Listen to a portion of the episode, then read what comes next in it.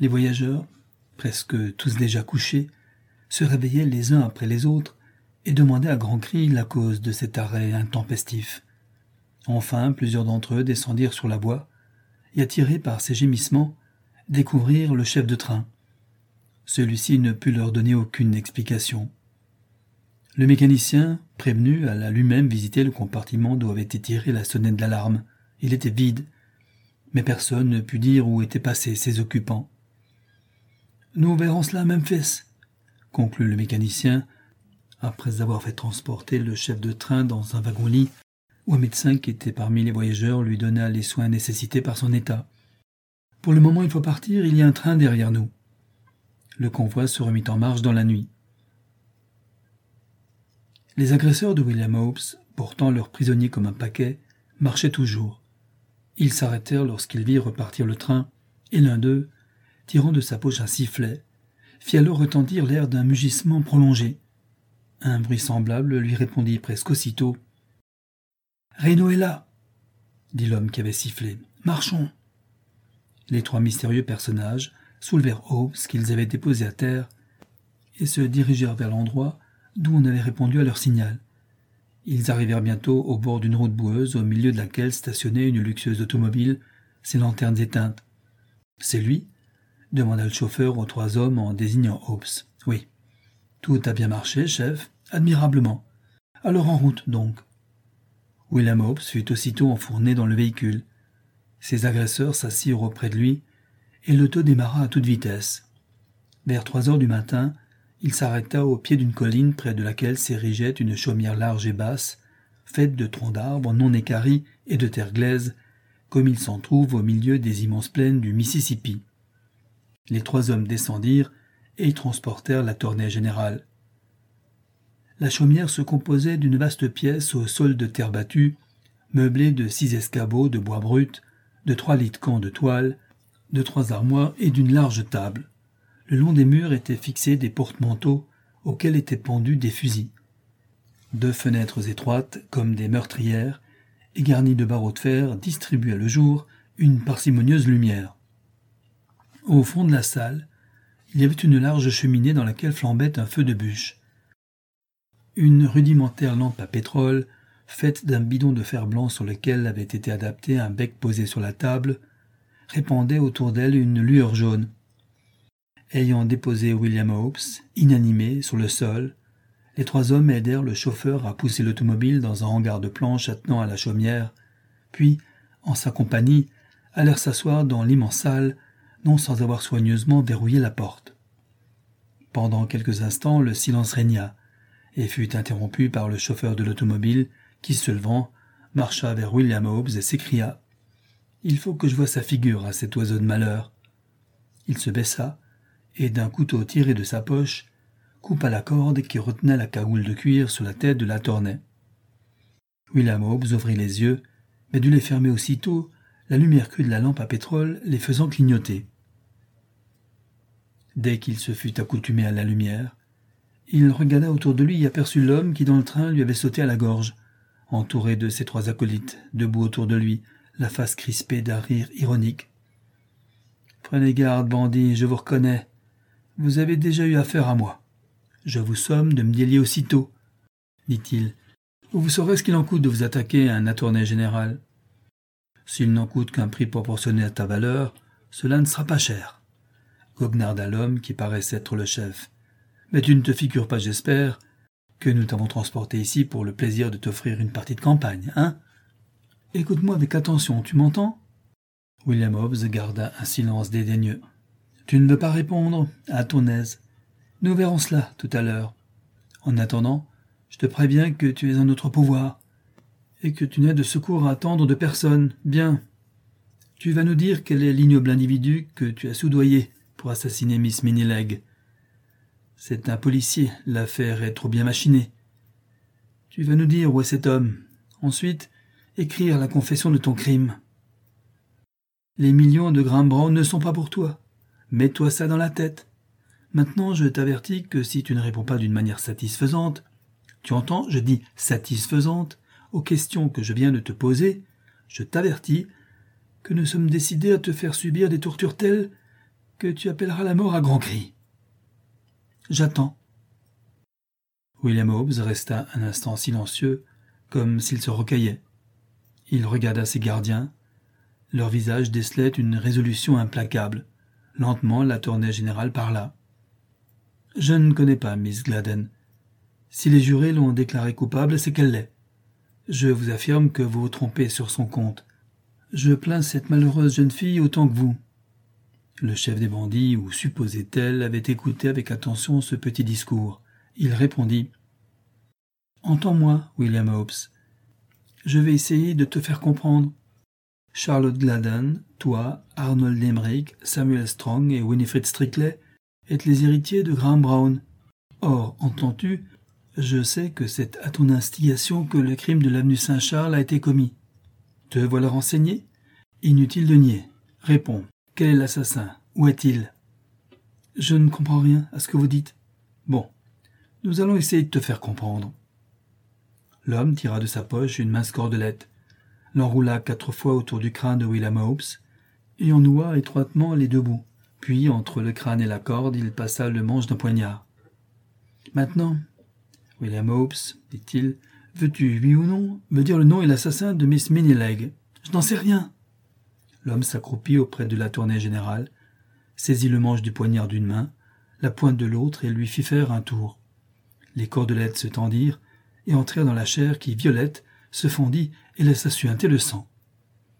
Sous l'effroyable pression lui comprimant le crâne, William Holmes eut un frisson qui le secoua tout entier et le fit se rouler sur le sol, mais les trois autres assistants, s'étant précipités sur lui, le maintinrent immobile.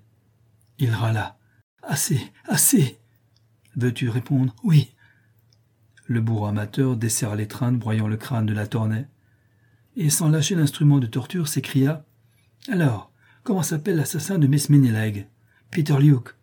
Tu mens, c'est Thomas Luke. Non, c'est son fils. Quel est le vrai nom de Peter Luke Je ne sais. Oh Le tortionnaire venait de donner un demi-tour au poignet. Allons, le vrai nom de Peter Luke James Baker. Où est-il je, ne sais. Ah Laissez-moi parler. Si vous voulez, je me charge de faire évader Miss Gladden, je vous le jure. Inutile. Allons, Dis-nous où se cache James Baker ou je sers. Il est juge de paix à Pensacola. Comment l'as-tu connu? Parle, tonnerre. Je commence à perdre patience, by God. J'ai connu son père, Luke Baker, qui était mon greffier, et fut condamné avec son fils à vingt ans de hard labor. J'ai réussi à les faire gracier. Ils me sont dévoués. C'est pour cela que tu as eu l'idée d'envoyer Luke Baker, sous le nom de Luke Thomas, proposer à Miss Gladden l'abandon de ses droits contre cinq cent mille dollars. Vous vous trompez, c'est quarante millions de dollars que j'offrais.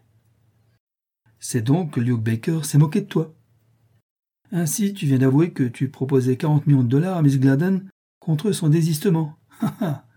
tu n'es pourtant pas un imbécile. Mais procédons par ordre. Donc, James Baker est à Pensacola. Depuis quand? Depuis un mois. Et sous quel nom? Charles Morris. Bien, nous verrons cela. Et son digne père, Luke Baker, où est-il Avec lui à Pensacola. Merveilleux. Et lequel des deux a assassiné Miss Minileg Je ne sais pas. Nous le saurons. Récapitulons. James Baker est juge de paix à Pensacola sous le nom de Charles Morris, et son père habite avec lui. Tous deux sont les assassins de Miss Legg. C'est bien cela? Oui. Maintenant, une seule question. Où est le testament par lequel Graham Brown lègue sa fortune à Miss Gladden? Il n'y en a pas. Si. Et tu dois même l'avoir conservé. Il nous le faut. Écoute-moi bien. Vous étiez cinq à vous partager la fortune de Graham Brown s'il n'y avait pas eu de testament. Or, si je compte bien, cela eût fait trente millions de dollars pour chacun au plus. Et tout à l'heure, tu as été assez naïf, entends-tu, pour nous avouer que tu avais fait offrir à Miss Gladden 40 millions de dollars contre abandon de ses droits. Alors, c'est donc que tu savais qu'il valait plus, parce qu'il y a un testament en sa faveur. Et comme tu es cordialement les cousins Limerick et Strong, et que Miss Gladden exécutée et envoyée au bagne, tu deviens son héritier, tu as donc gardé le testament. Tu vas donc nous dire où est ce testament.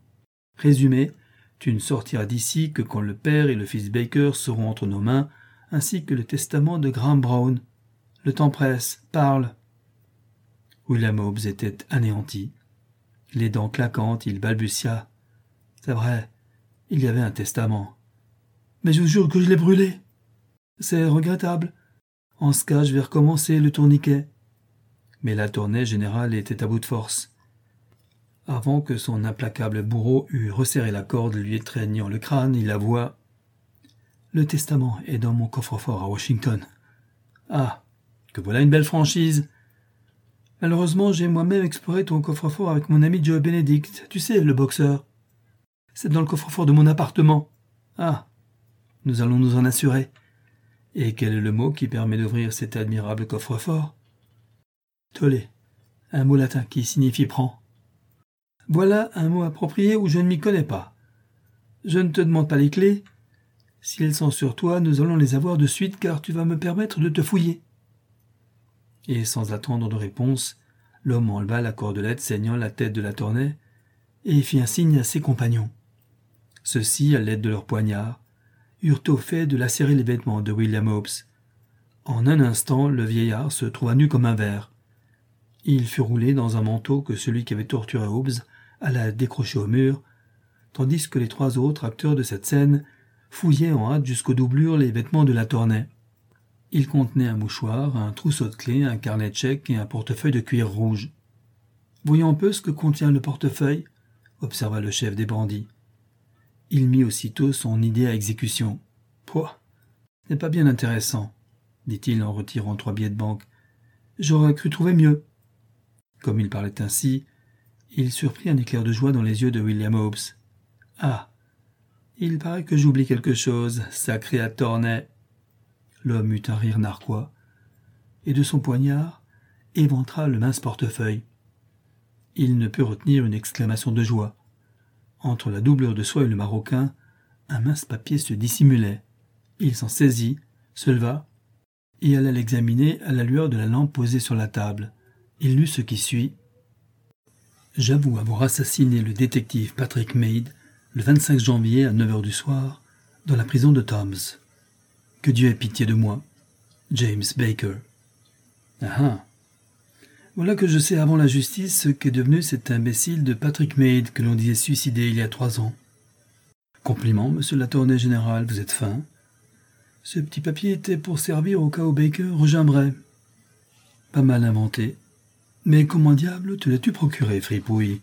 Allons, parle par le crâne du diable, et vite William Hobbes maintenant s'abandonnait. Semblable à une énorme limace, il gisait sur le sol, tous ses muscles détendus, à bout de volonté, prêt à tout.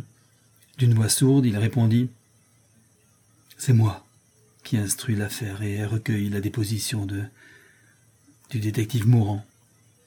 James Baker l'a assassiné dans la cour de la prison en essayant de s'évader. Mais, au cri de sa victime, il a pu rentrer dans sa cellule dont il avait une fausse clé.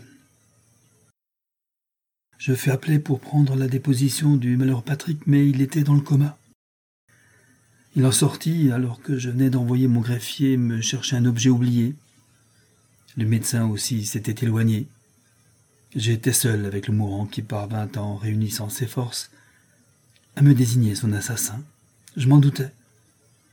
Je gardais ce secret par devers moi, mais fis une enquête dont les éléments sont dans mon coffre-fort et prouvent indubitablement la culpabilité de James Baker, à qui je promis le silence, s'il voulait signer l'aveu que, que vous avez trouvé, et être mon homme. Bien pensé. Tu ne nous avais pas raconté cela tout à l'heure. Cachotier va Écoute, William Hobbes. Je vais partir dans quelques instants pour vérifier tes déclarations. Je vais d'abord aller chez toi, à Washington, prendre possession du testament de Graham Brown. J'irai ensuite à Pensacola causer avec messieurs Baker, père et fils. Après, nous verrons. Une dernière fois, je te somme de dire la vérité. Il est encore temps si tu as menti. Mais sache bien que si tu m'as induit en erreur, tu seras ici même ficelé entre deux planches et scié vivant, en commençant par la plante des pieds. Je te livrerai à deux nègres de mes connaissances qui s'y entendent. Parle maintenant. J'ai dit la vérité, articula Hobbes d'une voix lasse. C'est bon. Marshall, Gordon, veillez sur le gibier. Toi, Reno, viens avec moi jusqu'à la gare avec l'auto. Tu le ramèneras ici. Nous allons voir si ce monsieur a dit vrai. Je vous télégraphierai à la gare quand il faudra le lâcher.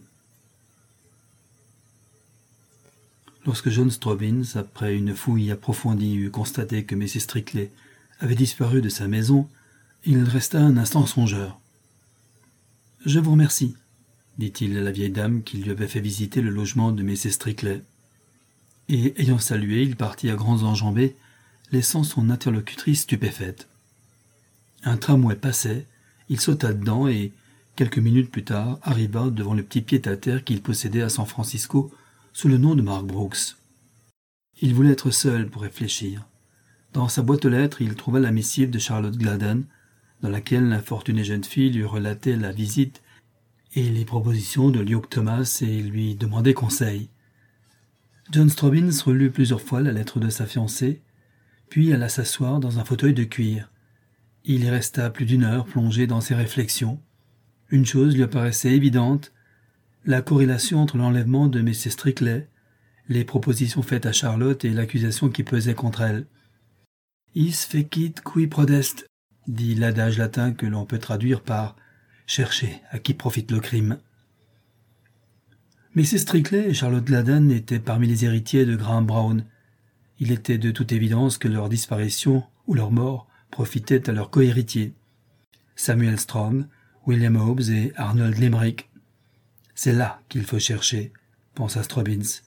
Mais c'est Strickley, s'il vient encore, me fournira la clé de l'énigme. Le détective cambrioleur se leva, enfonça d'une secousse son chapeau sur sa tête et sortit. En moins d'une heure, un cab de louage le mena à sa villa. Il retrouva son fidèle Reynaud et trois de ses hommes et leur expliqua brièvement ce qu'il attendait d'eux. Connaître au plus tôt les circonstances dans lesquelles Mrs. Strickley avait disparu et l'endroit de sa retraite. Reynaud sourit. Je connais tous les braves de Frisco, dit-il. Il est cinq heures du soir. Demain matin, je saurai où la vieille Strickley. Gordon, Marshall, venez avec moi, partons. Reynaud. Cherche d'abord le nègre Josua, tu sais, l'ancien lutteur. J'ai comme une idée qu'il l'est pour quelque chose dans l'affaire. Je suis passé devant la taverne, où il dort ivre-mort comme chaque matin, et je ne l'ai pas vu. Bois un peu, hein? N'aie crainte, à demain. Resté seul, John Strobin s'enferma dans son cabinet de travail. Il passa toute la nuit à consulter ses dossiers, apprit que Samuel Strong avait quelques années auparavant mené une vigoureuse campagne dans son journal contre les concerts fabriqués par Arnold Limerick. Il apprit aussi que William Hobbes avait lui-même poursuivi Limerick comme falsificateur. Les trois cousins étaient donc loin de vivre en bonne intelligence. Au jour, trois coups résonnèrent contre la porte. John Stroppins alla lui-même ouvrir. C'était Reynaud, souriant. L'affaire est faite, dit-il. Je t'amène Mrs. Strickley et son compagnon, le nègre Josua. Tu vois, j'avais raison.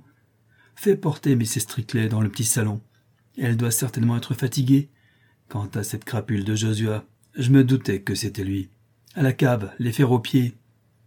Avant de le voir, je vais interroger la vieille dame. Mais dis-moi, comment cela s'est-il passé? Oh, le plus facilement du monde. J'ai suivi ton conseil. J'ai recherché Josua.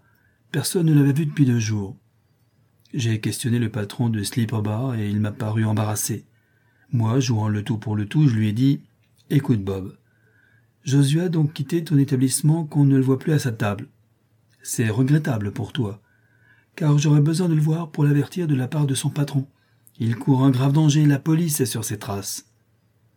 Le vieux Bob, au mot de police, dresse l'oreille. Il me répond qu'il fera le nécessaire pour prévenir Josua. Alors moi, je lui souffle à l'oreille. Pas d'histoire entre vis amis. Josua est dans ta cave du deuxième avec la vieille. Mène-moi auprès de lui, je veux lui parler. Bob, la bouche ouverte, n'en revenait pas. On ne peut rien te cacher, me dit-il.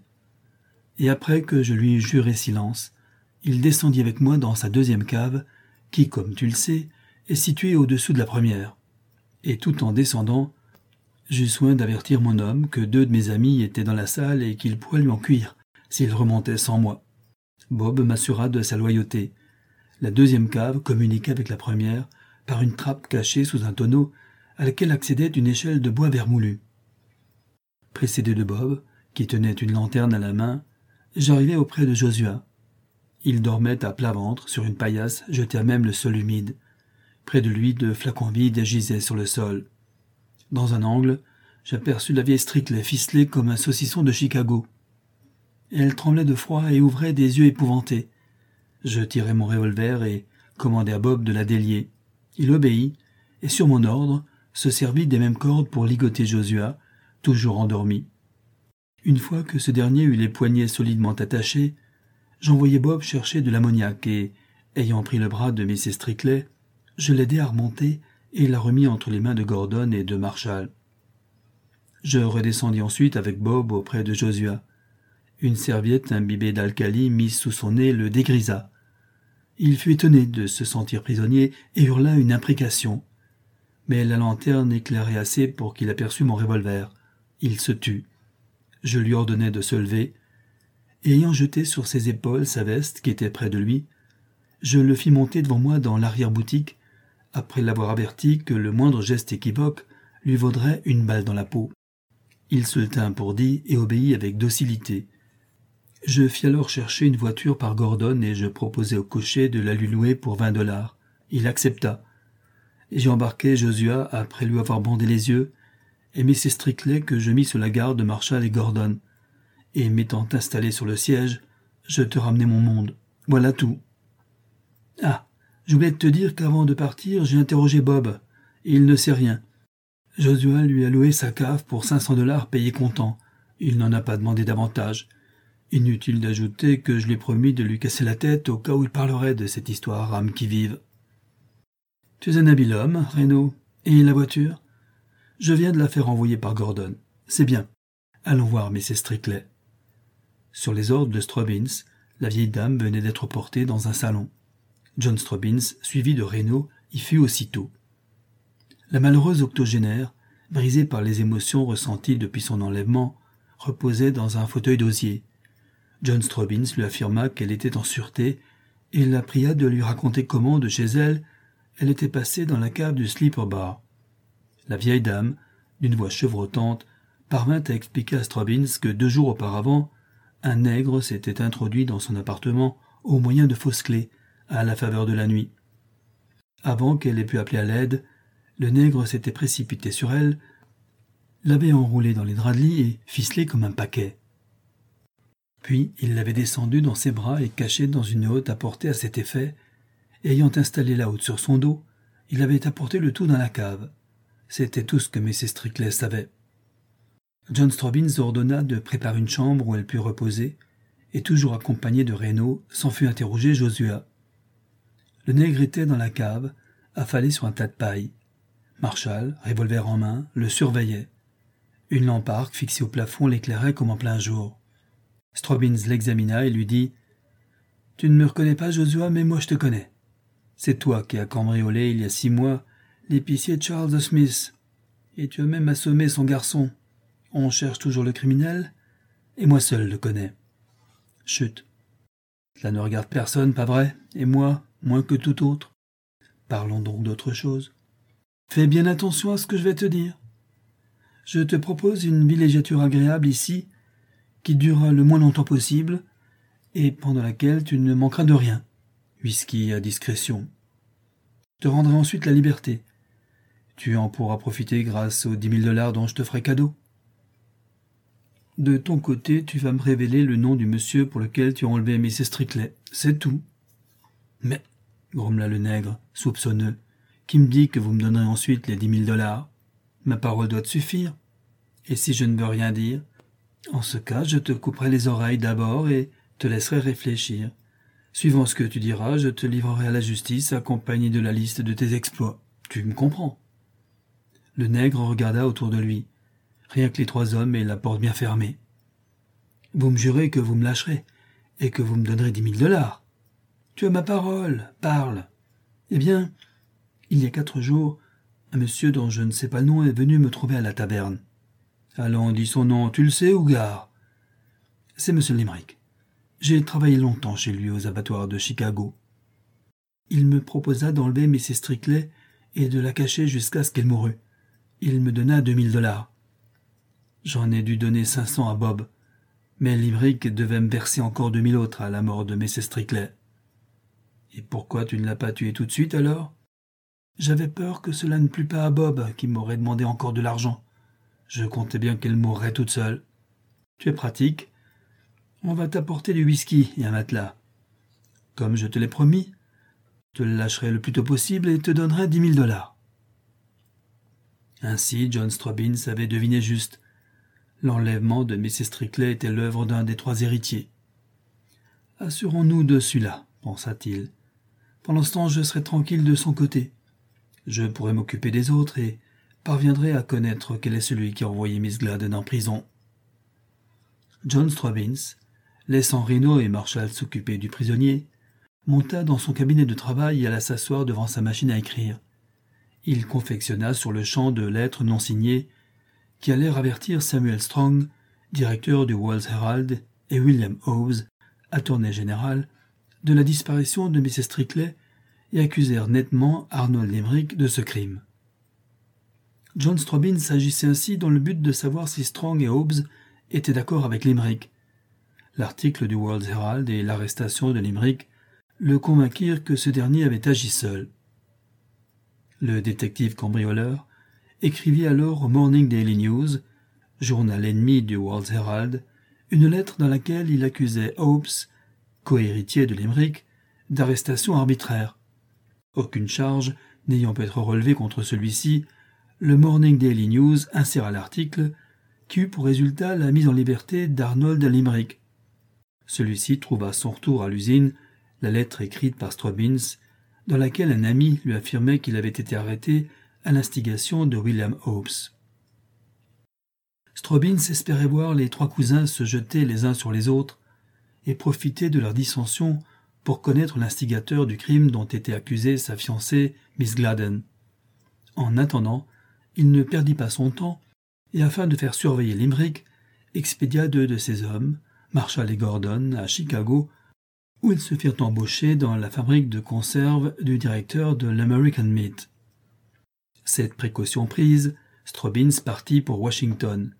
Ce fut lui qui, sous le nom de Joe Benedict, boxeur à Denver, rendit visite à William Hobbes, visite qui lui permit de prendre l'empreinte des serrures du cabinet de la tournée générale. La nuit suivante, John Strobbins, vêtu de l'uniforme réglementaire des gardiens du palais, pénétrait tranquillement au moyen des clés qu'il avait fait faire dans la journée dans le cabinet du magistrat. Après deux heures de recherches infructueuses, il allait se retirer bredouille lorsque son regard fut attiré par un morceau de papier jeté sous un meuble.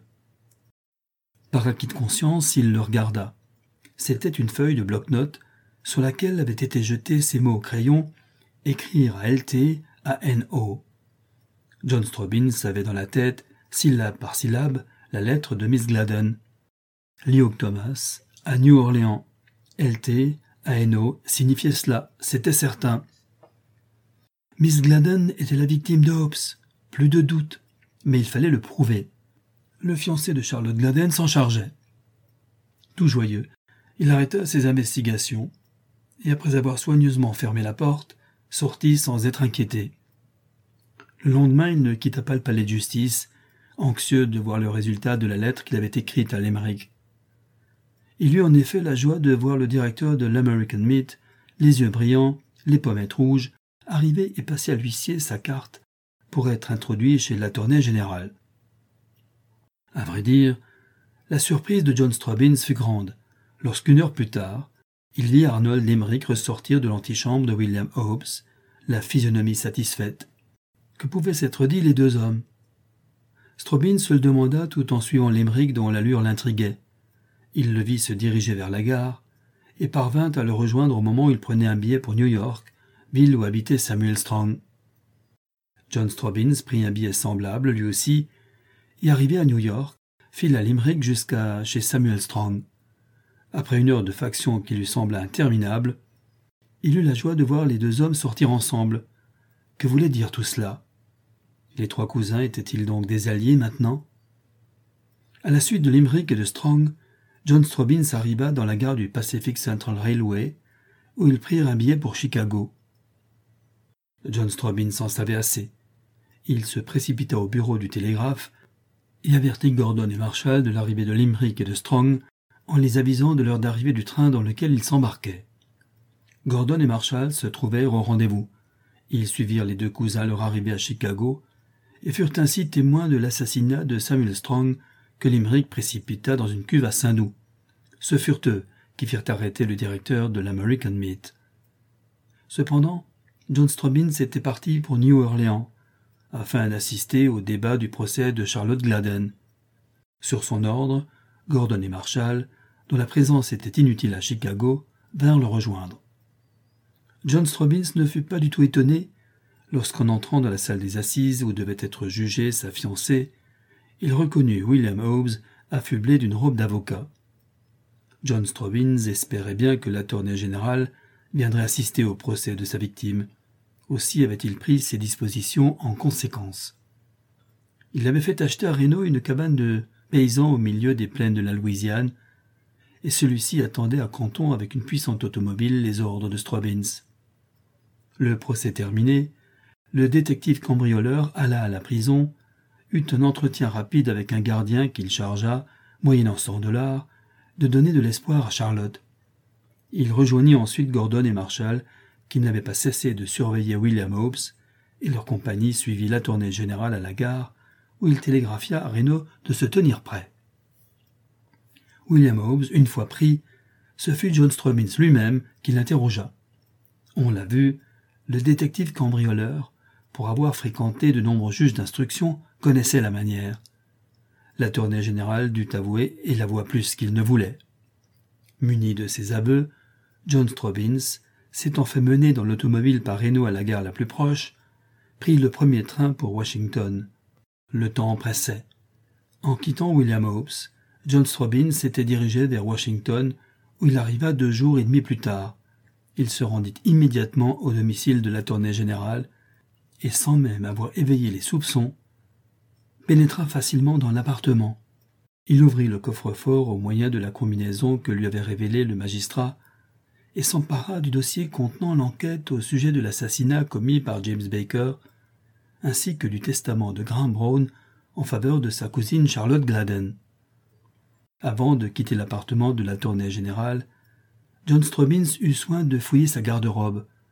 Il en retira un costume et du linge qu'il envoya le soir même à Reno avec ordre de libérer la tournée après le lui avoir fait endosser. L'après-midi du même jour, M. Geo Moffett, le président de la Cour suprême des États-Unis, qui réside à Washington, recevait des mains de son secrétaire la carte suivante Mark Brooks, docteur et sciences, membre de la Scientific Academy de San Francisco, prie Monsieur le président de la Cour suprême de bien vouloir le recevoir pour révélation d'une importance capitale et immédiate. Étonné, le président, après avoir retourné la carte en tous sens, donna l'ordre d'introduire le solliciteur. Mark Brooks, ou plutôt John Strobbins, entra et salua. Vous avez, dites-vous, des révélations à me faire, monsieur? questionna aussitôt M. Géo Moffett. Mark Brooks, bien que son interlocuteur ne l'en eût point prié, attira une chaise à lui, s'y assit avec gravité et parla. Parfaitement, monsieur le président. Mes révélations seront d'ailleurs brèves. Miss Charlotte Gladden, condamnée à mort pour assassinat par le jury de la Nouvelle-Orléans, est innocente. Les coupables sont les nommés Luke et James Baker, le père et le fils.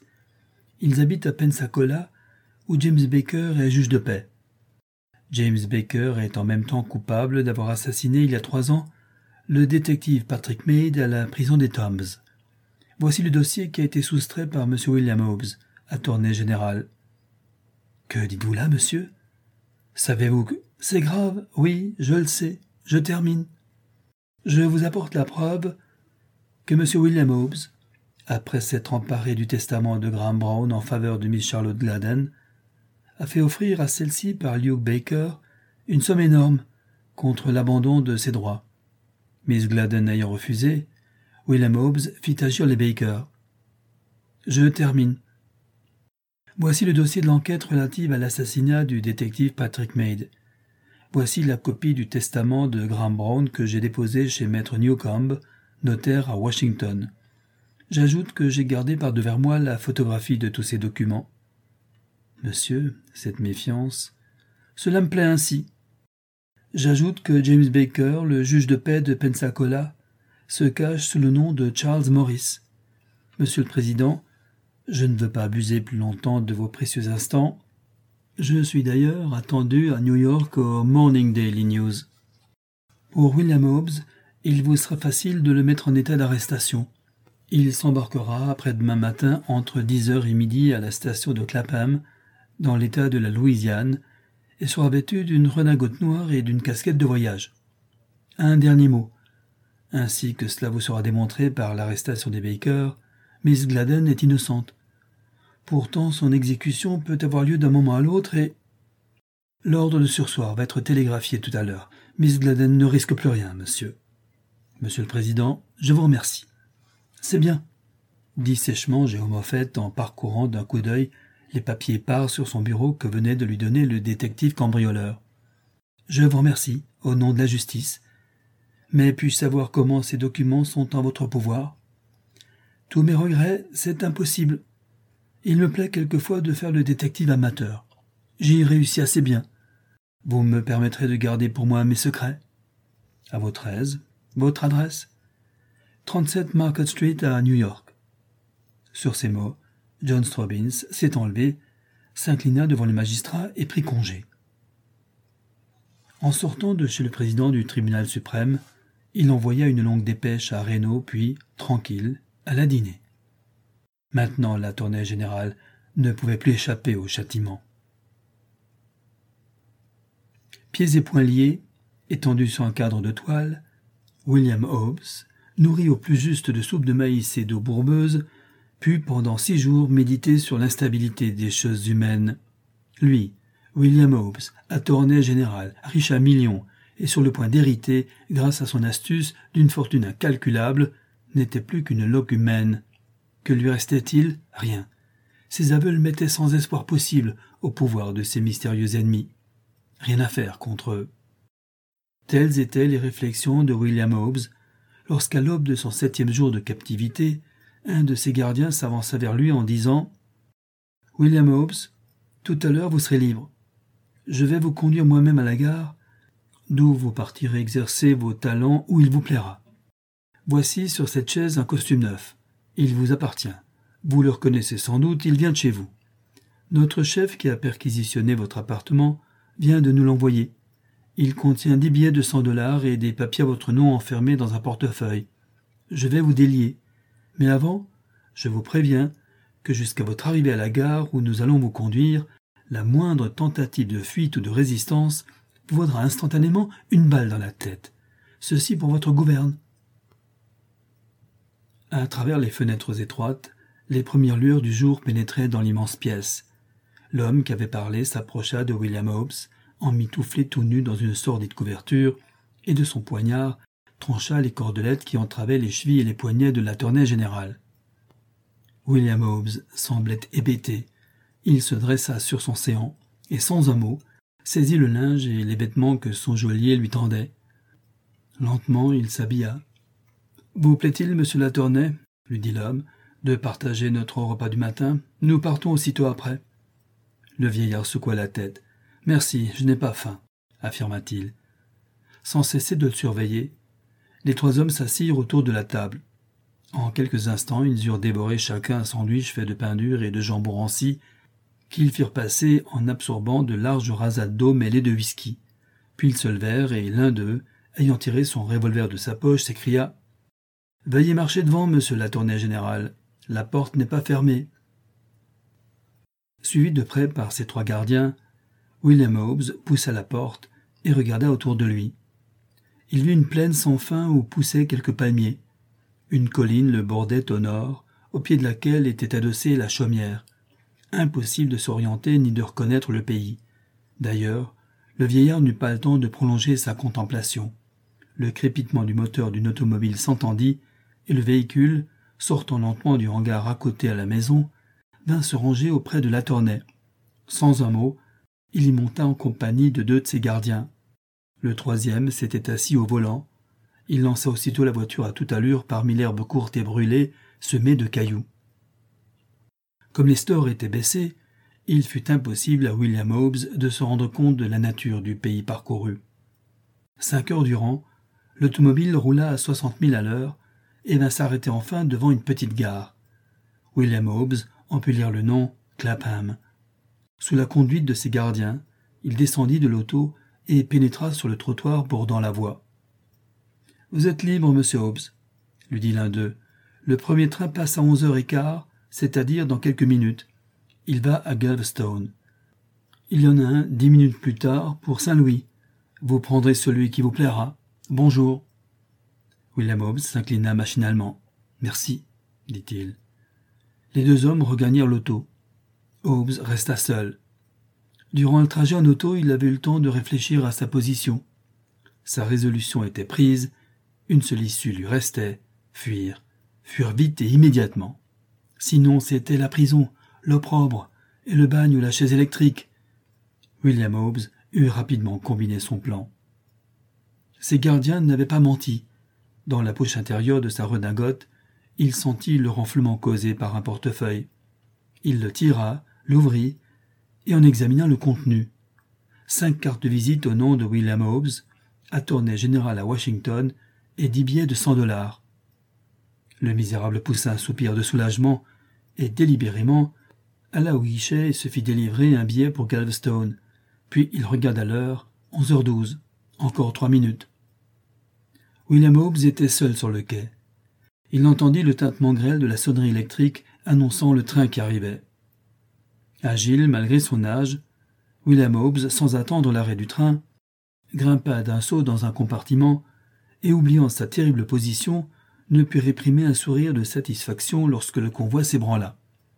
Il était seul dans son compartiment, ainsi qu'il le constata avec mélancolie. Il n'avait plus d'ennemis maintenant. Si, la police il consulta une carte fixée à la paroi du compartiment. Clapham était à 550 km de Galveston. Le train devait y arriver vers sept heures et demie du soir. De là, Hobbes comptait bien s'embarquer aussitôt sur une des nombreuses goélettes qui trafiquent entre Galveston et Tampico. Arrivé au Mexique, il serait à l'abri. Et avec les quelques centaines de dollars laissés par ses ennemis, il essaierait de recommencer sa vie sous un autre nom, à soixante et un ans. Ressassant ces tristes pensées, William Hobbes ne s'apercevait pas de la fuite du temps, et resta étonné lorsque la nuit venue il entendit tout à coup crier Galveston. Il était arrivé. Il frissonna et descendit de wagon. La grande gare, violemment éclairée par d'énormes lampes électriques, était emplie du bourdonnement de la foule. Un peu courbé, William Hobbes, son billet à la main, se dirigea vers la sortie. Il avait déjà passé le contrôle et fait trois pas dans la rue lorsque deux hommes surgirent devant lui. Vous êtes bien monsieur William Hobbes dit l'un d'eux. Comment? Vous le dire la tournée générale avec hauteur. Au nom de la loi, nous vous arrêtons. Laissez-vous faire et suivez-nous sans résistance. Cela vaudra mieux pour vous. Faites attention à ce que vous faites. Je suis à tournée générale. Nous le savons bien. Nous, nous sommes deux détectives chargés de vous arrêter sous l'inculpation de faux en écriture publique complicité et incitation à l'assassinat. Je vous suis, messieurs. Je vous demande seulement de ne pas me passer les menottes, supplia Hobbes. Impossible de vous contenter, c'est le règlement, vous devez le savoir. William Hobbes inclina la tête et tendit ses deux poignets. Un des détectives l'entoura d'une mince chaînette. Il en tordit les extrémités et les dans sa main. Puis le trio se mit en marche vers la prison. Une pluie fine tombait. Hobbes frissonna de froid et de détresse. Il courba le dos. En arrivant à la prison, il eut à subir un interrogatoire d'identité, après quoi il fut poussé dans une cellule dans laquelle il passa une nuit sans sommeil sous la surveillance d'un gardien. À huit heures du matin, enfermé dans un wagon cellulaire, en compagnie de deux détectives, William Hobbes roulait vers la Nouvelle-Orléans. Il y arriva à six heures du soir et fut aussitôt mené devant le juge d'instruction. Celui-ci, après un rapide interrogatoire pour s'assurer de son identité, lui déclara Monsieur William Hobbes, vous êtes accusé, premièrement, d'avoir profité de vos fonctions pour soustraire à la justice le nommé James Baker, coupable d'assassinat dans la prison de Toms où il était détenu. Deuxièmement, d'avoir usé de votre influence pour le faire nommer juge de paix à Pensacola. Troisièmement, d'avoir frauduleusement volé et gardé par devers vous le testament de M. Graham Brown en faveur de Miss Charlotte Gladden. Quatrièmement, d'avoir fait assassiner Miss Minnie à New Orleans par le déjà nommé James Baker, assisté de Luke Baker, son père, dans le but de vous approprier l'héritage de M. Graham Brown, et enfin d'avoir incité M. Arnold Limerick à tuer votre commun cousin Samuel Strong, directeur du World Herald à New York. Qu'avez-vous à répondre? William Hobbes serra les poings. Un flot de sang lui monta au visage. Ainsi tous ses crimes étaient découverts. Il se raidit, résolu à lutter pour sauver au moins sa vie. Il regarda en face le juge d'instruction et pris d'une idée subite s'écria. D'abord, je m'étonne de ne pas voir ici inculpé comme moi Arnold Limerick, qui est l'auteur d'une bonne partie des crimes dont vous m'accusez. Vous mentez, William Hobbes. Il est inutile d'essayer de charger Arnold Limerick. Il a tout avoué. C'est lui l'auteur de l'enlèvement et de la séquestration de Mrs. Strickley. C'est aussi lui qui, voulant se venger de vous, est venu vous tirer cinq coups de revolver. Les traces sont encore visibles sur les boiseries de votre salon à Washington. Ayant réussi à échapper au revolver de Limerick, vous êtes parvenu à persuader ce malheureux de tuer Samuel Strong. Arnold Limerick, en sortant de chez vous, est parti pour New York, a emmené sous un prétexte quelconque Samuel Strong à Chicago et l'a précipité dans une cuve à Saint-Doux. Voilà quels sont les crimes d'Arnold Limerick. Il n'a plus à en répondre. Il s'est fait justice en s'étranglant dans sa prison après avoir écrit une lettre accablante pour vous. Il faudra donc chercher autre chose pour vous défendre. Je. je. William Hobbes, écrasé, bafouilla et resta sans réponse. Tout était perdu maintenant. À quoi bon essayer de lutter davantage? J'avoue tout, dit-il brusquement. C'est moi qui ai ordonné le meurtre de Miss Gladden. Les Baker ont préféré tuer Miss Minileg. Pour moi, le résultat était le même. Morte ou déchue de ses droits, Miss Gladden n'était plus un obstacle pour moi. C'est également moi qui ai incité Arnold Limerick à tuer Samuel Strong. J'avoue aussi que j'ai épargné James Baker lors de l'assassinat du détective Patrick Maid, il y a trois ans, afin de le tenir à ma discrétion. C'est tout. Maintenant je demande qu'on me laisse en paix. Le juge d'instruction n'en demandait pas plus. Sur son ordre, William Hobbes, après avoir signé ses aveux, fut reconduit à sa cellule.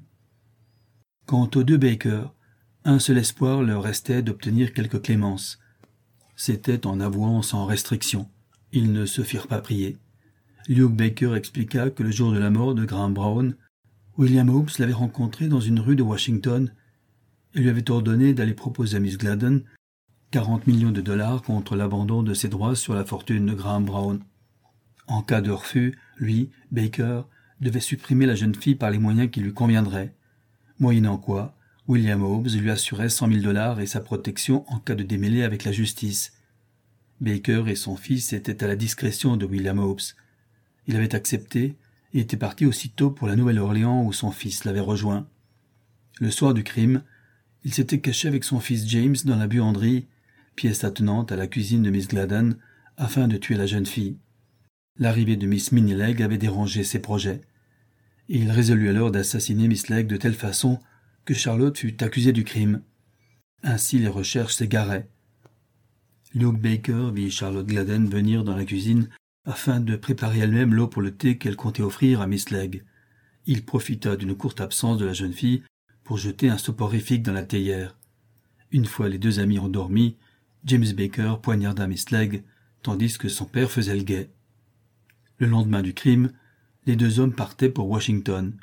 William Hobbes, après leur avoir remis quelques milliers de dollars, réussit à faire nommer James Baker juge de paix à Pensacola. C'est là que les deux Baker avaient été arrêtés. Malgré qu'elle sut que Mark Brooks ne l'abandonnait pas, Charlotte Gladden désespérait. Trop de charges, lui semblait-elle, l'accusaient pour qu'elle pût se flatter de prouver son innocence.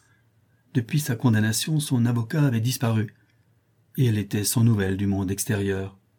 Déjà sept jours s'étaient passés depuis sa condamnation sans que Mark Brooks, malgré sa promesse, eût donné signe de vie. Cher Mark, pensa la malheureuse jeune fille, il aura tout tenté sans réussir. Son espoir était vain. Il ne me reste plus qu'à mourir. Pourtant je suis innocente. S'il venait au moins, je serais si heureuse de le voir avant.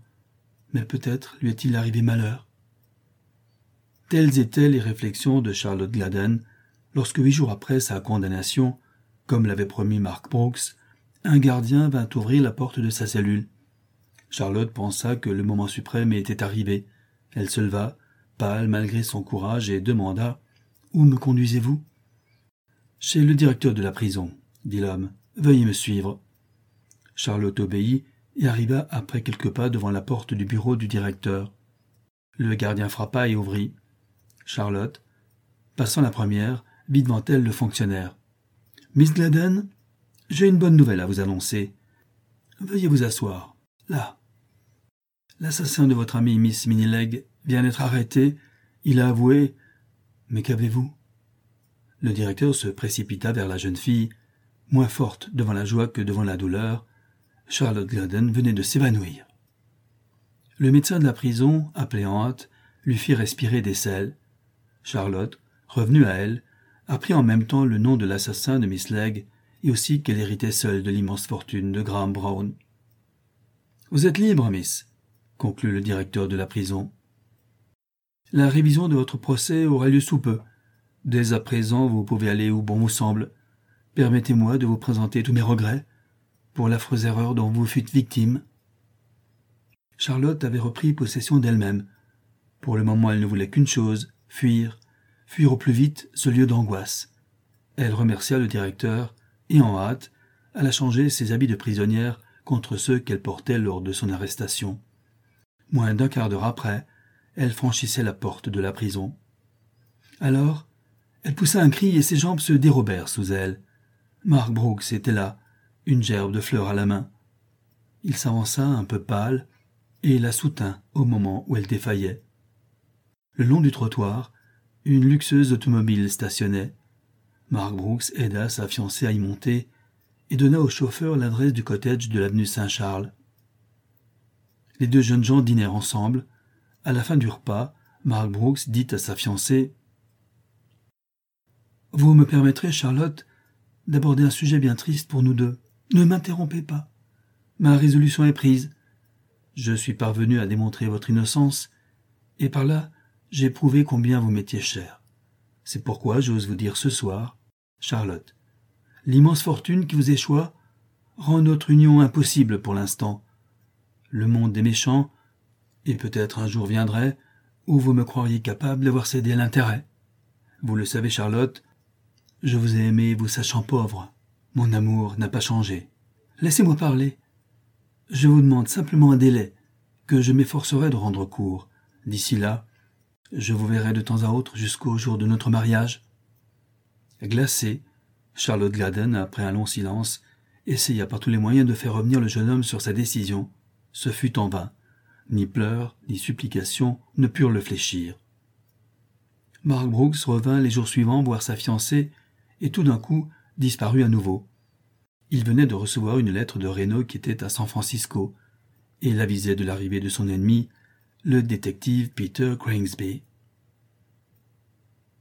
Deux mois plus tard, William Hobbes, condamné à mort comme assassin en même temps que Luke et James Baker, se brisait la tête dans sa prison pour ne pas monter sur la chaise électrique. Trois jours après la mort de l'attorney général, Luke et James Baker étaient électrocutés dans la prison de New Orleans. Quant à Mrs. Strickley, elle se retrouva un beau matin dans sa maison et ne put jamais savoir l'endroit où elle avait été hospitalisée. Fidèle à sa promesse, John Strobbins remit le nègre Josué en liberté après lui avoir donné dix mille dollars. Le détective cambrioleur, ayant rejoint ses affidés dans sa villa de San Francisco, se prépara à la lutte contre Peter Crangsby, qui venait d'arriver du Japon. Ainsi s'achève 180 millions de dollars, une aventure de John Strobbins par José Moselli.